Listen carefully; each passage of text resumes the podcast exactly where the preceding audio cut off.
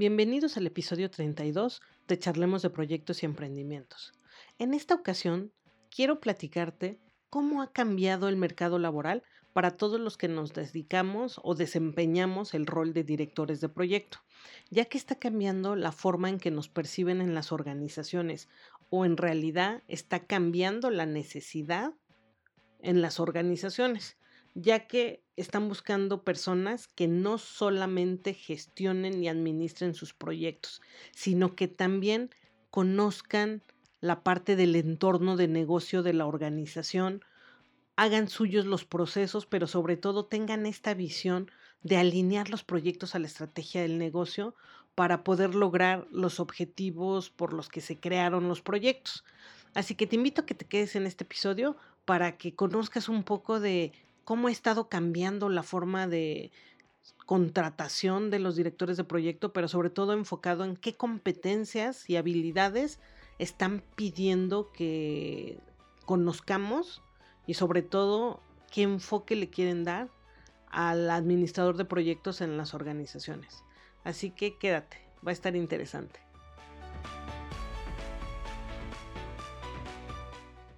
Me gustaría iniciar este episodio poniéndote un poco en contexto. En, a finales de agosto del 2017, el Project Management Institute, que es el instituto internacional que nos certifica como Project Management Professional, eh, desarrolló dentro de su sexta edición del PMBOK algo llamado Triángulo del Talento, en el que describe el conjunto de habilidades ideales que debiera de poseer el director de proyecto. Pero lo interesante de este Triángulo del Talento fue el enfoque que se empezó a gestar a raíz de ese 2017.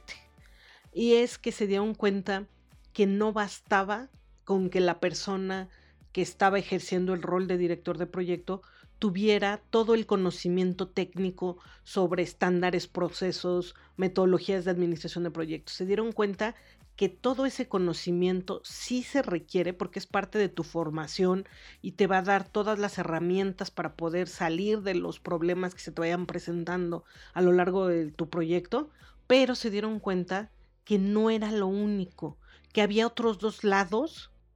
que también tiene que formar y robustecer el candidato a director de proyectos porque de lo contrario se estaría quedando corto en su visión. Y es por eso que en este triángulo del talento se definió que no solo debe de estar la parte del conocimiento técnico, sino también la parte del liderazgo. Y este otro lado del triángulo hace referencia a todas las famosas habilidades suaves o soft skills, que ya habíamos platicado en otros episodios, pero se las menciono muy rápido. Tiene que ver con la comunicación asertiva, con el liderazgo, la motivación, formación de equipos de trabajo, negociación, resolución de conflictos, todo, todo lo que requiere como líder del equipo para realizar que las cosas se den, porque no basta con saber, también hay que dirigir a las personas que van a formar parte del proyecto, porque algo que es bien interesante es, por muy buenos que nosotros seamos como directores de proyecto, nosotros no hacemos todo. Al final del día los que generan las actividades que se traducen en entregables es el equipo de trabajo y nuestro trabajo es formarlos, que ellos entiendan qué es lo que se espera de ellos, pero sobre todo ayudarlos a que puedan realizar sus tareas sin ningún impedimento. Y también se dieron cuenta que la base sobre el triángulo, este triángulo del talento, están todas las habilidades relacionadas a la estrategia de administración de negocios. Es decir, no solo es necesario que conozcas la misión, visión, objetivos estratégicos de la organización a la que perteneces, sino también es necesario que entiendas cómo tu proyecto se vuelve eh, el transporte para ayudar a la organización a alcanzar esos objetivos. Es decir, cómo a través de tu proyecto generas valor en la organización. Por ejemplo, si estás desarrollando un sistema,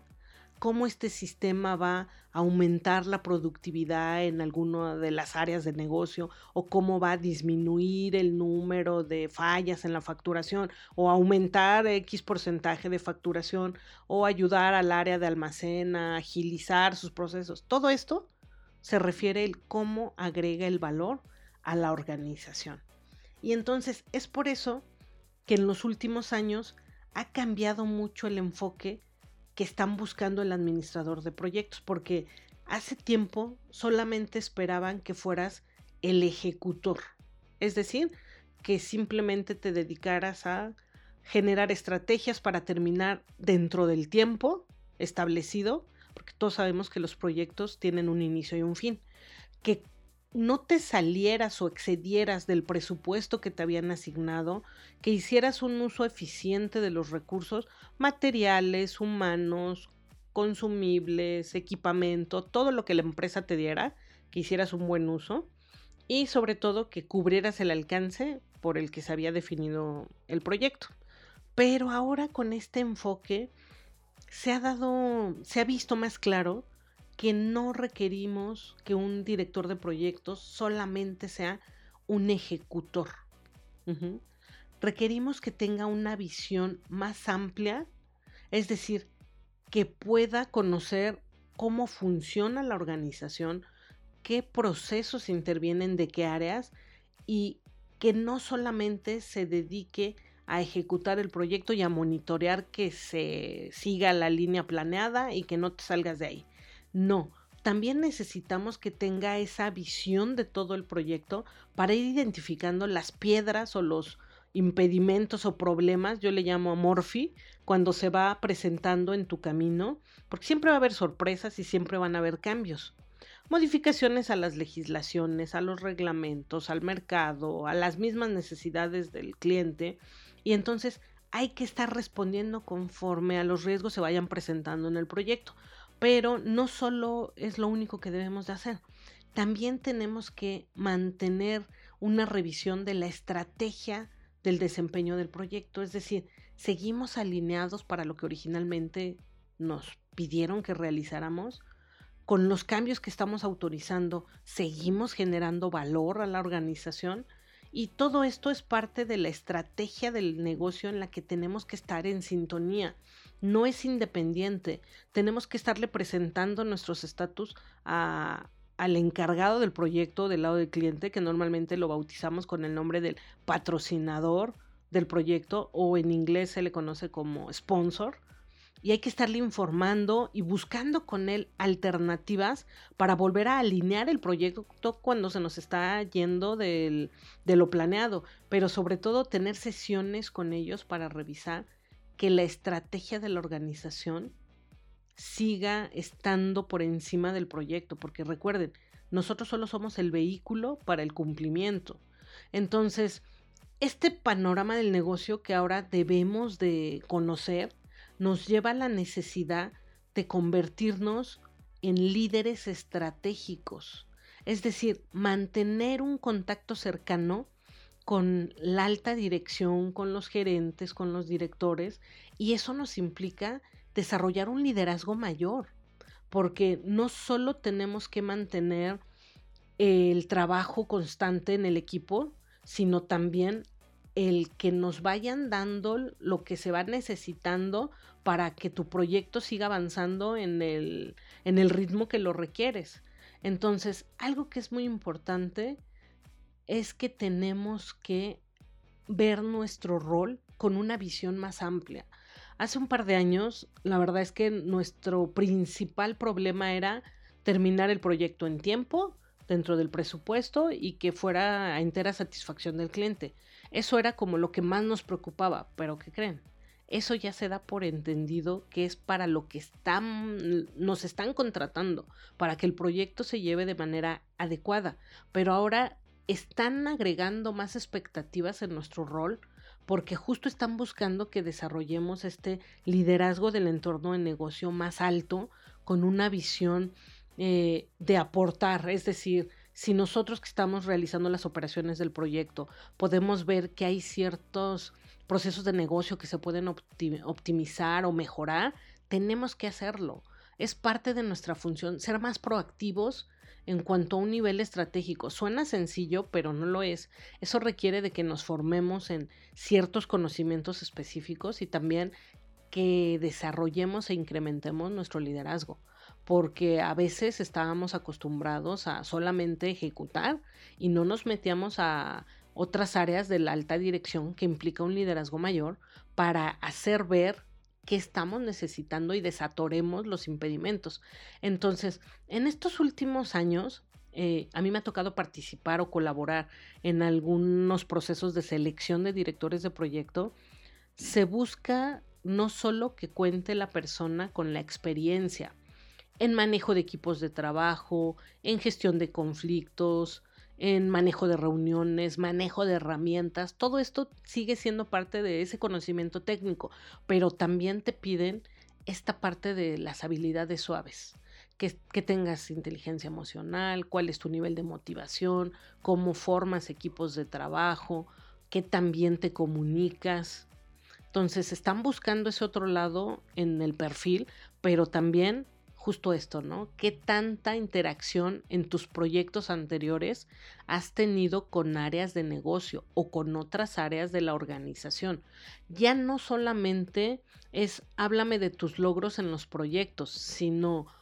háblame de cómo has aportado un mayor valor a la organización